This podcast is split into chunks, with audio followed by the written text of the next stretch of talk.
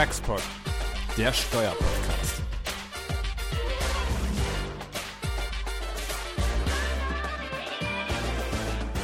Ja, herzlich willkommen hier zu einer weiteren Folge unseres Taxpods. Wir sind angekommen bei Folge 19.12. Hier im Studio sitzen mit mir Jan Rieck und Jens Schönfeld, wie immer. Hallo. Hallo.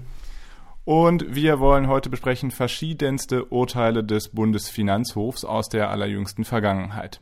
Insbesondere aber eine Entscheidung, die jetzt erst äh, am Donnerstag frei geworden ist zur Abzugsfähigkeit von Kartellbußen. Und da haben wir auch einen echten Stargast an Bord, da kannst du gleich was zu sagen. Ja, und äh, eine ganz, ganz wichtige Entscheidung, äh, die ich vielleicht einmal mal so einleiten würde. Ähm, Jens, was denkst du gehört zu so einem Frühstück eigentlich dazu? Gute Frage, Götz. Tja, da hat der BFH tatsächlich was zu bieten, und zwar zur Lohnsteuerpflichtigkeit eines Frühstücks. Das FG hat insoweit zutreffend darauf erkannt, dass ein Heißgetränk mit unbelegten Backwaren kein Frühstück darstellt. Nach der Verkehrsanschauung muss für die Annahme eines einfachen Frühstücks jedenfalls ein Aufstrich oder Belag hinzutreten. Dabei ist die Art der Brötchen entgegen der Auffassung des Finanzamts ohne Bedeutung. Der Senat teilt auch nicht die Auffassung des Finanzamts, aufgrund veränderter Essgewohnheiten könne schon ein Kaffee to go und ein unterwegs verzehrtes unbelegtes Brötchen als Frühstück angesehen werden. Es handelt sich hierbei vielmehr um einzelne Lebensmittel, die erst durch Kombination mit weiteren Lebensmitteln, zum Beispiel Butter, Aufschnitt, Käse oder Marmelade, zu einem Frühstück werden. Also, also Art des Brötchens ist vollkommen egal. Hauptsache es ist irgendwie belegt. Ja, ja wegweisende schön. Entscheidung. Ja, ich gebe euch recht, dann ist das eigentlich die, die Entscheidung der Woche. Ähm, es gab ja in den letzten äh, ein, zwei Wochen noch ein paar andere Entscheidungen. Ähm, auch zwei davon, an denen wir auch ähm, hier in unserem Team ja auch selbst beteiligt waren. Eine Entscheidung des BFH zu Paragraph 34a ESTG, also sprich Tesorierungsbegünstigung, ging um die Frage, inwieweit außerbilanzielle Korrekturen, ja, ging um Übernahmegewinn, ähm, außerbilanzielle Korrekturen der Tesorierungsbegünstigung zugänglich sind. Und nach meinem Verständnis hat der BFH halt so differenziert, dass er gesagt hat, nein, außerbilanzielle Korrekturen eigentlich nicht. Das Ganze muss sich schon in der Steuerbilanz abgespielt haben, was bei unserem Übernahmegewinn der Fall war. Aber es gibt ja Folgefragen, was zum Beispiel mit Paragraph 1 Außensteuergesetz, ja, wenn ich nur außerbilanziell korrigiere, ist das mit dabei? Da kann man eigentlich nur den Steuerpflichtigen sagen, passt auf, guckt, dass ihr die Folgewirkung auch wirklich in der Bilanz abbildet. Das kann man ja auch bei 1 Außensteuergesetze machen. Ja. Den kann man auch in der, Bilanz, in der Bilanz zeigen und dann ist das Teil der Tesorierungsbegünstigung. Vielleicht zu 32d ESTG, da hatten wir einen Mandanten, äh, der ganz überrascht war. Der hat nämlich im Rahmen der Betriebsprüfung äh, wurde ihm gesagt, dass er hier eine verdeckte Gewinnausschüttung erfahren hat. Ja, aber in seiner Steuererklärung hat er das Kreuz nicht, also für Paragraph 32d EStG, nicht bei der ähm, äh, in Anführungszeichen Veranlagung gemacht, was dazu führte, dass er im Grunde diese VGA, diese Einkünfte daraus nicht mit Verlusten verrechnen konnte. Und da hat der BFH gesagt, also in meiner, aus meiner Sicht eigentlich total unverständlich, ähm, dass er im Grunde dieses Kreuz schon hätte eigentlich machen müssen. Ja, also was man daraus mitnehmen muss, ist, wenn du Verluste hast, ja, und irgendwie auch andere Einkünfte, ja, auch nur ganz vage, dann kann man nur sagen, mach bloß das Kreuz an der richtigen Stelle und zwar rein vorsorglich, auch wenn du diese Einkünfte überhaupt gar nicht hast. So, das Ganze, wir haben auch dagegen Verfassungsbeschwerde eingereicht. Gucken wir mal, ähm, wie das Bundesverfassungsgericht äh, darauf reagiert. Und dann bin ich auch schon am Ende, Einlagenrückgewehr aus Drittstaaten. Ja, da hat der BFH entschieden, dass auch Einlagen äh, aus Drittstaaten nach wie vor möglich sind. Das nur hier ganz kurz angeteasert, weil wir dazu eben auch in der kommenden Woche ähm, äh, einen weiteren Textpot planen. Genau, dann Jan, du hattest noch eine Entscheidung, auch kurz erweiterte Gewerbesteuerkürzung für Grundstücksunternehmen. Ja, letztendlich ist da einfach eine Bestätigung der Rechtsprechung gekommen, äh, wenn man äh, als gewerblich geprägte Personengesellschaft an einer gewerblich geprägten Personengesellschaft äh, beteiligt ist, ist das einfach schädlich äh, für die erweiterte Grundstückskürzung. Und äh, eigentlich Bottomline der Entscheidung ist, äh, die erweiterte ähm, Kürzung ist unternehmensbezogen und bei zwei nicht geprä äh, gewerblich geprägten äh, Personengesellschaften liegen halt zwei Unternehmen vor und so hat der BFH dann halt entschieden. Interessant, hätte man glaube ich auch anders sehen können. Ihr erinnert euch an den Textport, den wir hatten hier zur Gewerbesteuer. Ja, hätte man noch sagen können, so die, also ihr erinnert euch, die Infektion von unten, ja, die führt nicht dazu, dass die Gewerbesteuerpflicht dann der vermögensverwaltenden Erträge herbeigeführt wird, ja, auf Ebene der Gesellschaft, die infiziert worden ist. Und so mit denselben Argument hätte man sagen können, jetzt auch, ja, wenn da was von unten kommt, dann geht es halt nach oben durch, aber das führt zu keinen negativen äh, Wirkungen auf Ebene der Gesellschaft. Aber man muss schon ehrlich sein, die gewerbesteuerliche Kürzung ist schon auch ein bisschen anders zu verorten. Ja, ja klar. Und das passt natürlich auch gut hier zu dem Urteil, ähm, dass das Gleiche mit einer vermögensverwaltenden Tochtergesellschaft eben genau andersrum gesehen hat. Also hier muss man eben differenzieren einfach zwischen gewerblich geprägter Tochtergesellschaft und vermögensverwaltender Tochtergesellschaft. Gut, dann bevor wir zu unserem eigentlich großen Urteil kommen, auch mit unserem äh, besonderen Interviewgast hier noch eine, eine Anmerkung. Inzwischen hat der Bundesrat zu Paragraph 6a auch äh, zum, zur Grunderwerbsteuerreform Stellung genommen und ähm, hat da eben auch Äußerungen zu Paragraph 6a drin getroffen, sehr interessant, hat nämlich gesagt, so, ja, jetzt wo alles hier verschärft wird, da muss man, da kommt es eben mehr auf die Konzernklausel da im Grunderwerbsteuergesetz an und da muss man sich doch überlegen, ob die eigentlich ausreichend ist, so wie sie ist. Und ob die nicht großzügiger gefasst werden muss, wenn der ganze Rest bei den Share Deals so viel äh, strenger gemacht wird. Ja, und äh, auch ansonsten äh, scheint der Bundesrat hier sehr vernünftig unterwegs zu sein, denn eine Börsenklausel ist jetzt eben auch äh, da an, angeraten, ähm, sowohl für die 1 Absatz 2a als auch für 1 Absatz 2b, den neuen. Genau. Und ich glaube, damit lassen wir es bewenden und kommen, wie gesagt, zur Hauptentscheidung. Jens. Ja, geht um die Abzugsfähigkeit von ähm, Kartellbußen. Ähm, das, wie gesagt, äh, hat der BFH letzten Donnerstag äh, die Entscheidung veröffentlicht, der 11. Senat unter Vorsitz von Herrn Brandes, ähm, äh, sehr netter Kollege.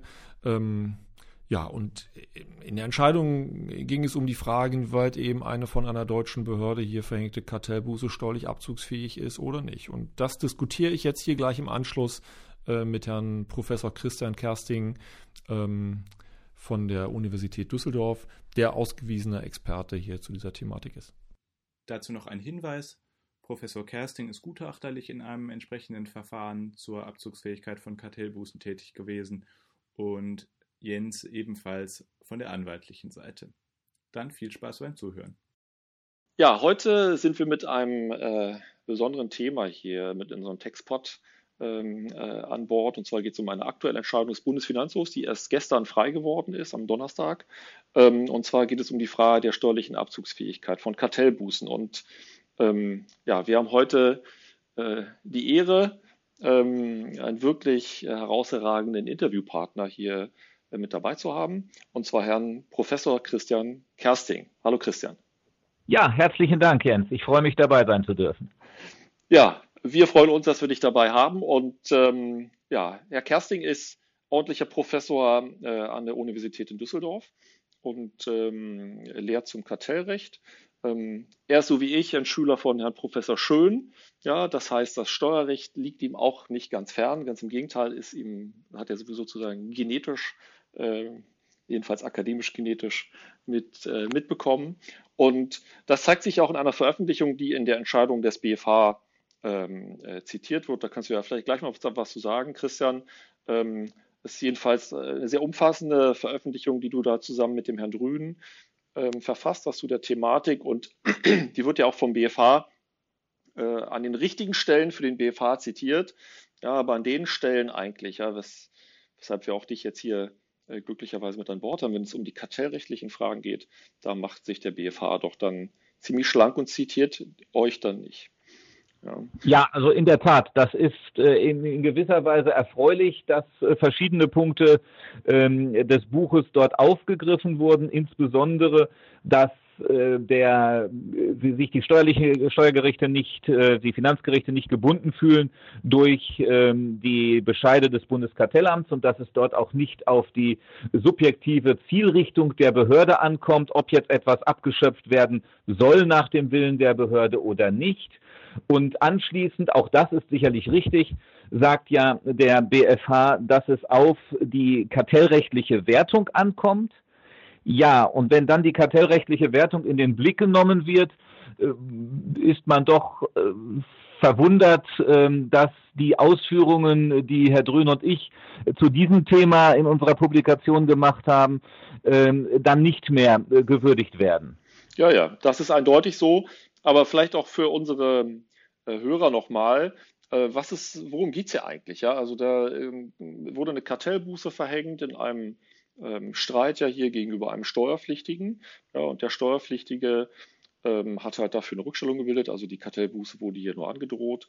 Und ähm, Ja, und äh, nach, dem, äh, nach den allgemeinen Regeln ist das ja so, dass solche Bußen, die von deutschen, europäischen Behörden hier verhängt werden, steuerlich nicht abzugsfähig sind.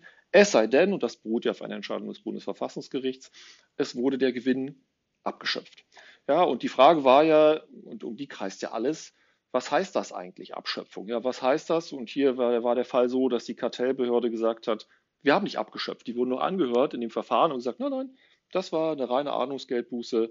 Wir haben uns nur an die Leitlinien gehalten, aber abgeschöpft haben wir nicht. Und daraus hat ja die Vorinstanz, das Finanzgericht in Köln, gemacht, dass sie gesagt haben, ja, also das hat ja echte Bindungswirkung hier auch fürs Steuerrecht.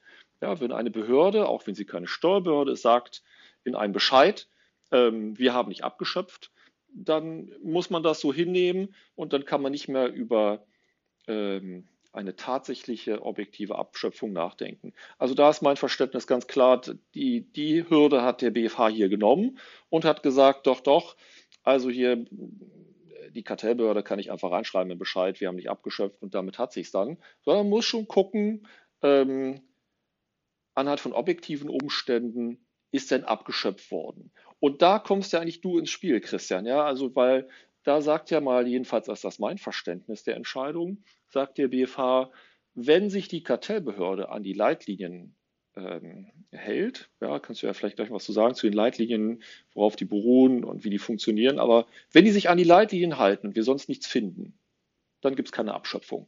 Ja, was ja im Kern eigentlich dann doch wieder eigentlich, wenn man mal ehrlich ist, ähm, hätte, ist es genau dasselbe, als wenn die Behörde sagt, wir haben nicht abgeschöpft. Ja, also in der Tat.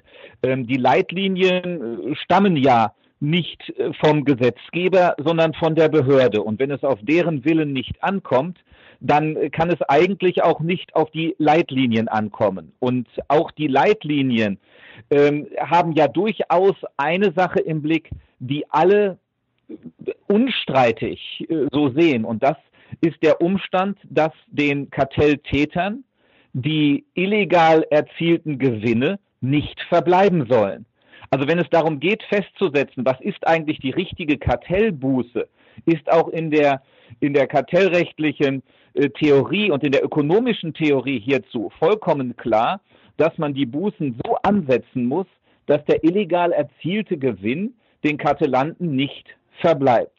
Und vor dem Hintergrund wundert es schon sehr, wenn dann in der praktischen Umsetzung versucht wird, die steuerliche Abzugsfähigkeit, ähm, ja, wie soll ich sagen, zu hintertreiben, zu umgehen oder zu vermeiden. Ähm, der BFH weist ja auch an einer Stelle darauf hin, dass das allgemeine Ordnungswidrigkeitenrecht ja eine Sollvorschrift hat, wonach ähm, der äh, illegal erzielte Gewinn abgeschöpft werden soll. Jetzt ist es so, und auch da hat der BFH nicht Unrecht, dass im äh, Gesetz gegen Wettbewerbsbeschränkungen im Kartellrecht diese Sollvorschrift zu einer Kann-Vorschrift heruntergestuft äh, worden ist. Das heißt allerdings nicht, dass im Kartellrecht es im freien Ermessen der Behörde steht, ob sie abschöpft oder nicht abschöpft. Es ist im Kartellrecht trotz dieser Kann-Vorschrift zwingend vorgesehen, dass abgeschöpft wird. Die Kann-Vorschrift resultiert nur daraus, dass das Kartellrecht zwei Wege für die Abschöpfung vorsieht. Entweder über die Buße, das ist die Kann-Vorschrift, oder eine Abschöpfung im Verwaltungswege. Das ist dann für den Kartellrechtler unter den Zuhörern Paragraph 34 GWB. Aber eins von beiden muss das äh, Kartellamt machen. Entweder die Buße hoch genug ansetzen oder im Verwaltungswege abschöpfen. Wir haben da den Begriff eines, eines verbundenen Ermessens für gefunden und gesagt, naja, wenn ich das Ermessen bei der Bußgeldfestsetzung ausübe, muss ich mir da schon überlegen, wenn ich da nicht abschöpfe, dann muss ich es im Verwaltungswege hinterher tun. In dem Fall des BFH hat das Bundeskartellamt allerdings gar nichts getan. Und das kann nicht sein, das ist vom Gesetzgeber so nicht vorgesehen. Mhm.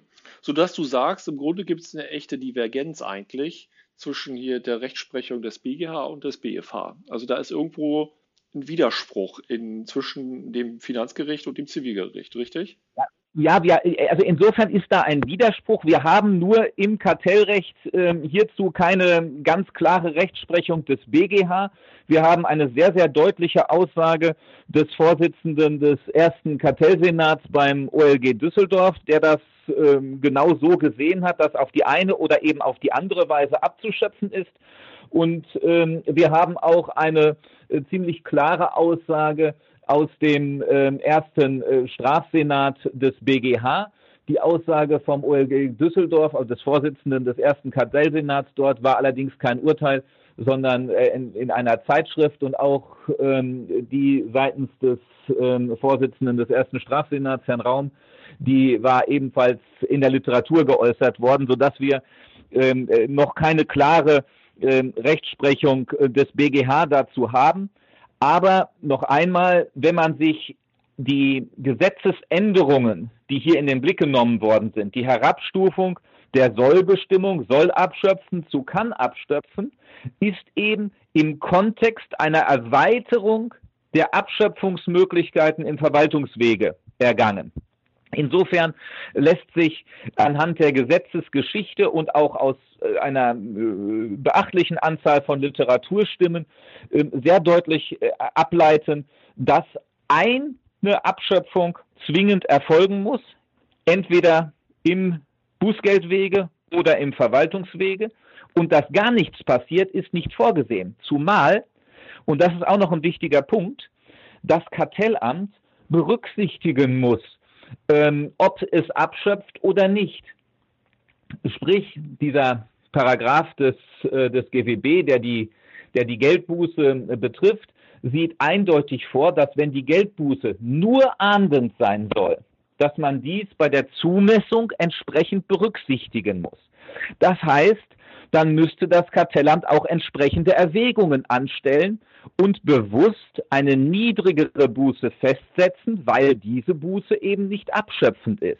Mhm. Aber auch dazu fehlt es in aller Regel an Äußerungen im Bußgeldbescheid. Genau, das ist ja nicht nur in aller Regel so. Wir haben ja uns ja mal die Mühe gemacht und das Bundeskartellamt dazu befragt. Ja, man kann ja heutzutage auf gesetzlicher Grundlage Anfragen stellen. Wir haben das beim Bundeskartellamt gemacht, auch beim Bundesrechnungshof, weil uns das schon komisch vorkam, dass möglicherweise die Kartellbehörde eigentlich nie abschöpft, jedenfalls in ihren Bescheiden nie diese Abschöpfung zum Ausdruck bringt. Und dann hatten wir einfach die Frage gestellt an das Kartellamt, habt ihr eigentlich in irgendeinem Fall, Fall mal tatsächlich die Abschöpfung ausgesprochen? Und die Antwort war nein. Seit der Änderung des GWB gibt es das nicht. Ja, es wurde in keinem Fall wurde je ausdrücklich abgeschöpft. Man kann sich ja aus meiner Sicht jedenfalls kaum vorstellen, ja, weil wenn das richtig ist, was du sagst, und das ist ja so, äh, dass der gesetzgeberische Wille darauf abzielt, dass dem Täter nicht der Vorteil verbleiben soll, dann kann man ja dem Kartellamt nicht unterstellen, dass sie hier über Jahre äh, rechtswidrig unterwegs sind, oder?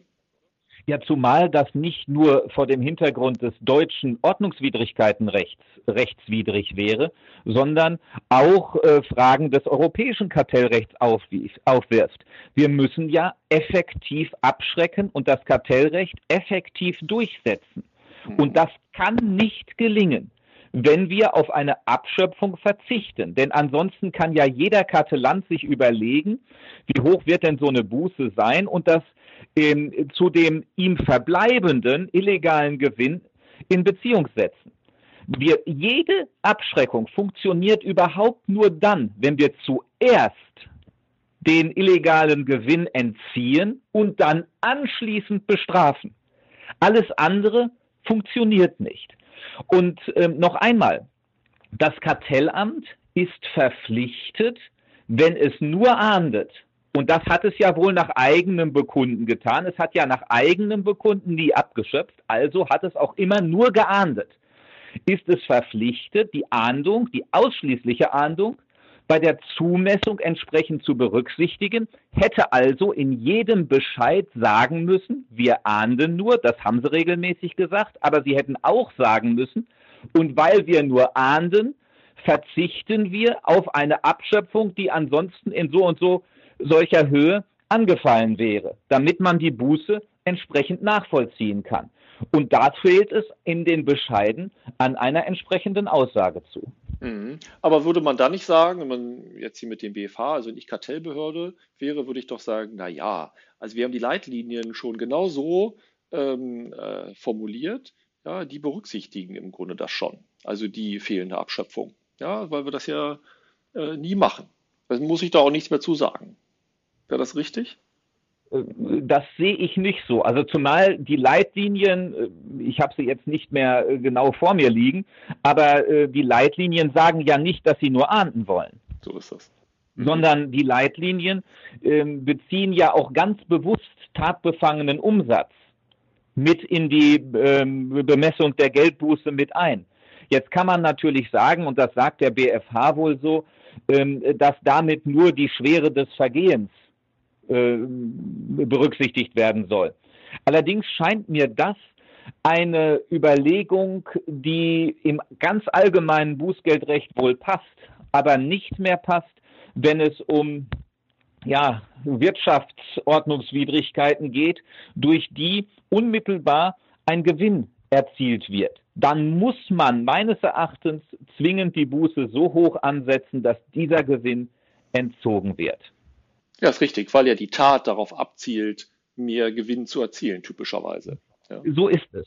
Nicht? Die, die Tat will den Gewinn erzielen und äh, er wird ja auch unmittelbar durch die Tat im Grunde erzielt und dann muss dann auch die Buße entsprechend festgesetzt werden. Mhm. Ähm, jetzt will ich, wie soll ich sagen, selber intellektuell redlich sein und sagen, da gibt es natürlich ein mögliches Gegenargument.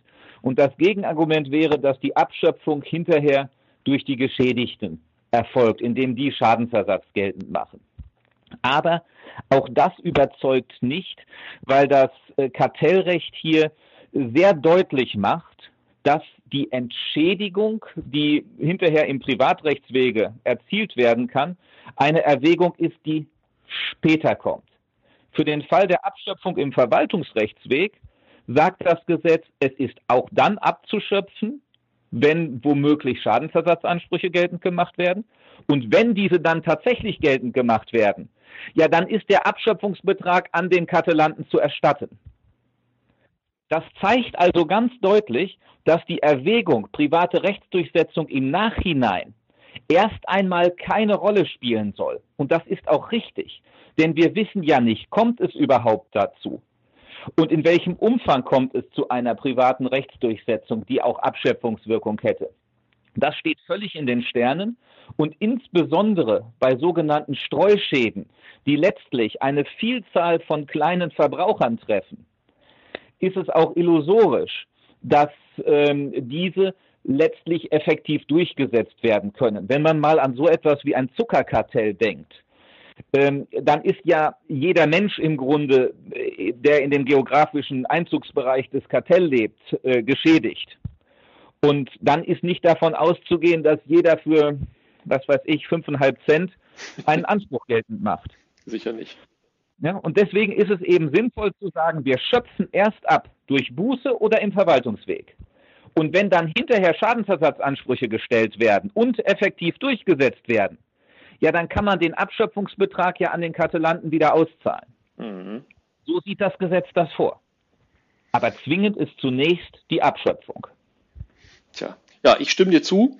Ja, die Frage ist natürlich nur, jetzt hat äh, der elfte Senat gesprochen, der vierte Senat hat sich damit schon mal beschäftigt, der erste Senat, äh, vielleicht auch, wie ist das zum elften Senat gekommen? Ja, Herr Brandes, ein sehr netter Kollege und äh, Richter am Bundesfinanzhof, ist ja Vorsitzender dieses Senats geworden und dem Vernehmen nach hat er diesen Fall vom ersten Senat in Anführungszeichen geerbt und ähm, deswegen sind wir jetzt hier beim elften Senat. Ähm, man kann natürlich für die Steuerpflichtigen äh, sagen, und man wird ihnen auch raten, ähm, äh, diese Frage natürlich weiter zu verfolgen und nochmal zu challengen, also diese Rechtsfrage ja, vom ersten und vierten Senat. Aber die Frage ist natürlich die, ähm, was ist, wenn alle Senate sich dem anschließen? Ja? Gibt es denn noch Rechtsschutz äh, für den Steuerpflichtigen, ja, um auch diesen Widerspruch, ja, auch zum BGH einmal aufzulösen? Ja. Also ich bin etwas verzweifelt, was das angeht, weil irgendwie der Eindruck entsteht, wenn der BFH hier nicht hilft, dann fällt der Steuerpflichtige und der Bebußte irgendwie in eine Lücke herein. Man stellt sich ja die Frage, wie habe ich als Rechtsunterworfener, als ich hoffe reuiger Karteland, äh, die Möglichkeit, hier dafür zu sorgen, dass ich fair behandelt werde. Ähm, sonst müsste man hinterher zu ähm, den, den Bußgeldbescheid erstmal angreifen und sich überlegen, mit welcher Begründung mache ich das eigentlich? Man wird sich ja kaum hinstellen können und sagen können, äh, liebes Kartellamt, du hast jetzt nur geahndet, ich möchte bitte, dass du außerdem noch eine äh, Abschöpfung draufsetzt. Und es bittet ja keiner um einen noch höheren ja. äh, Bescheid. Andersrum, man kann natürlich, und das wäre richtiger, auch sagen, liebes Kartellamt, ich wende mich gegen diesen Bescheid und verlange, ähm, dass eine Ahndung, äh, dass ausgesprochen wird, dass nicht nur geahndet, sondern auch abgeschöpft wird. Mhm. Das Problem ist nur, wenn man das versucht, dann ähm, hat man häufig Schwierigkeiten, äh, wie soll ich sagen, äh, das Kartellverfahren äh, zügig zu beenden. Und ähm, äh, man hat auch in der letzten Zeit häufig das Problem gehabt, wenn man einen Bescheid angegriffen hat, dann läuft das Ganze zum Oberlandesgericht hin und wird im Grunde neu verhandelt. Und das Oberlandesgericht Düsseldorf hat in der letzten Zeit häufig die Geldbußen drastisch erhöht. Zum Teil wurden die versechsfacht. Und wenn man damit rechnen muss, dass man, wenn man den Bescheid des Kartellamtes angreift, hinterher in einem völlig neu aufgerollten Verfahren die sechsfache Geldbuße bekommt, dann ist es schwierig, an der Stelle mutig um effektiven Rechtsschutz zu bitten. Sprich, ja. es bleiben nur die Finanzgerichte, denen man dann sagt, naja, das Kartellamt hat zwar gesagt, ich habe nicht abgeschöpft, aber letztlich ist das, wie Herr Drün und ich das in dem Buch bezeichnet haben, eine Protestatio facto contraria, also eine Aussage, die äh, mit den Fakten nicht ganz in Einklang zu bringen ist. Und äh, wir müssen darüber hinwegsehen, was das Kartellamt da gesagt hat. Und genau das hat der BFH ja getan. Er hat ja darüber hinweggesehen und gesagt, darauf kommt es nicht an. Den Schritt ist er gegangen. Und jetzt bleibt nur sehr zu hoffen, dass bei der nächsten Gelegenheit der BFH sich die Zeit nimmt, sich in die kartellrechtlichen Hintergründe einzuarbeiten. Das entsprechende Buch liegt ihm offensichtlich vor, denn er hat es mehrfach zitiert. ja, ich kann dir nur uneingeschränkt zustimmen, ja. Aber die Frage ist natürlich für die Kollegen, die dieses Verfahren jetzt geführt haben, das jetzt beim BFH war, gibt es denn für die noch eine Chance, ja? Und was jetzt, nachdem wir so sprechen, was ein, eine Tendenz sein könnte, man kann natürlich Verfassungsbeschwerde dagegen einlegen, aber mit welchem Argument? Das Argument könnte vielleicht sein, dass der gesetzliche Richter hier entzogen worden ist, weil vielleicht hätte der BFH das dem gemeinsamen Senat der obersten Gerichte vorliegen müssen. Ja, dass er sich mit dem BGH mal an einen Tisch setzt und sagt, wie wollen wir das jetzt eigentlich entscheiden? Ja, wollt ihr das machen? Sollen wir das machen? Und wenn ja, wie? Ja, also das wäre vielleicht richtig gewesen und vielleicht kann man eben auf dem Weg auch noch äh, über den Entzug des gesetzlichen Richters, brainstorm jetzt ja nur ein bisschen, ähm, ja. äh, etwas gewinnen. Ja, ich weiß nicht, wie du das siehst. Also äh, ich bin für jede Möglichkeit, das Ganze noch einmal einer weiteren Überprüfung zuzuführen. Ähm, wenn wir zum gemeinsamen Senat der obersten Gerichtshöfe wollen, äh, brauchen wir natürlich eine Abweichung von einer anderen Entscheidung. Ich habe leider keine kartellrechtliche klare Entscheidung hierzu vor Augen.